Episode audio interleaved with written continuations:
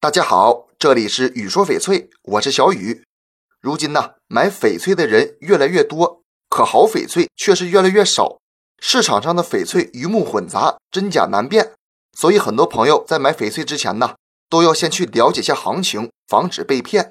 有的不良商家会说，把一根头发缠在翡翠上，再拿打火机去烧，头发断了就证明翡翠是假的，没断就是真的。我真不知道是谁想到的这个方法，居然还有人信。这种方法就是利用了热传递。除了玉石呢，只要表面光滑的，比如玻璃啊、不锈钢也能做到。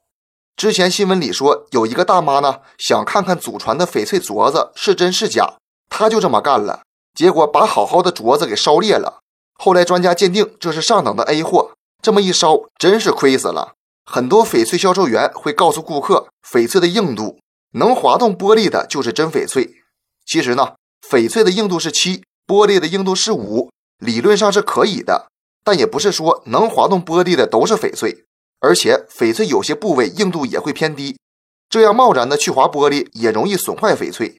有的人会在翡翠表面滴一滴水，如果水滴聚成珠就是 A 货，散开则是 B 货、C 货。几年前，当 B 货翡翠的制作工艺还比较落后的时候，这种方法呢或许一试，因为 B 货翡翠的表面有明显的酸蚀凹坑或者网纹。当水珠滴上去就会散开，但是现在的 B 货翡翠只要简单的二次抛光或风蜡处理也能做到，所以水珠散不散开跟真假没关系。